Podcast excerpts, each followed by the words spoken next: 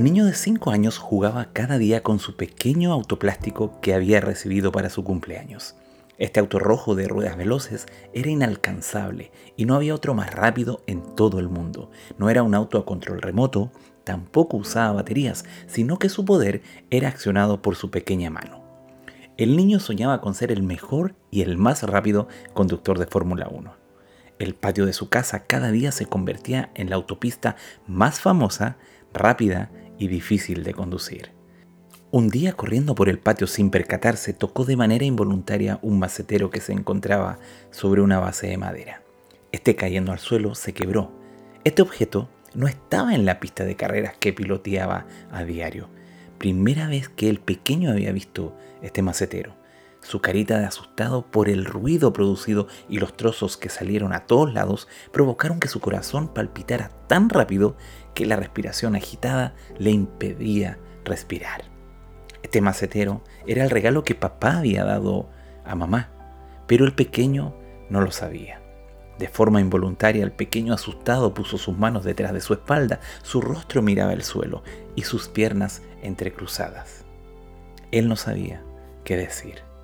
De pronto apareció su padre y con la cara desfigurada por el escenario que observaba, miró al pequeño y con una voz que el niño nunca antes había escuchado, le gritó, pero qué torpe que eres, me arrepiento que seas mi hijo.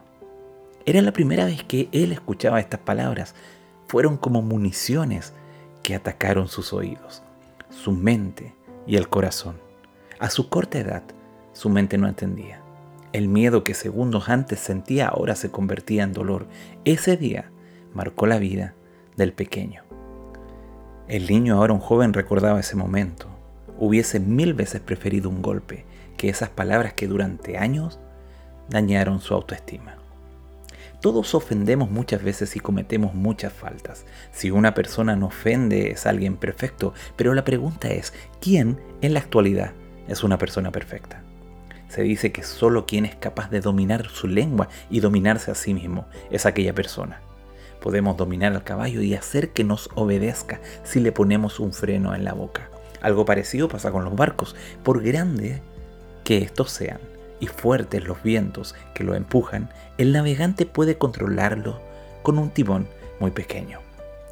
Lo mismo pasa con nuestra lengua, es una de las partes más pequeñas de nuestro cuerpo, pero es capaz de hacer grandes cosas. Las palabras que decimos muchas veces son como el fuego. Nuestra lengua tiene mucho poder para hacer el mal, incluso puede echar a perder toda nuestra vida.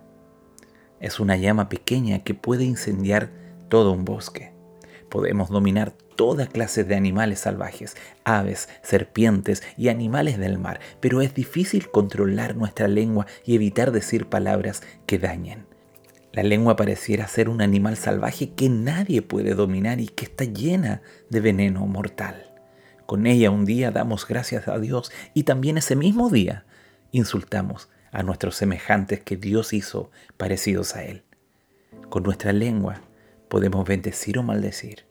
Existen diferentes tipos de palabras, aceptables, mentirosas, corruptas, seductoras, inexpresables, vanas, y estas tienen el poder de provocar ira y herir al prójimo.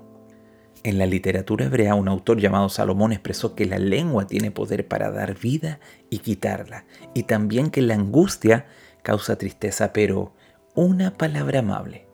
Quiero que me escuches bien, amigo. Una palabra amable trae alegría. Si tú no eres una persona que practica palabras positivas, palabras que sostienen, palabras amables, palabras que levantan al caído, es hora que empieces a practicarlas.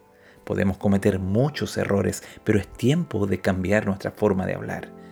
Si has dañado a alguien por palabras que salieron de tu boca y hoy te arrepientes de ellas, es la oportunidad para pedir perdón. Practica continuamente las palabras positivas palabras que bendigan a tus hijos, esposa o marido, hermanos, padres, vecinos, compañeros de trabajo, amigos. Y te aseguro que tu vida cambiará.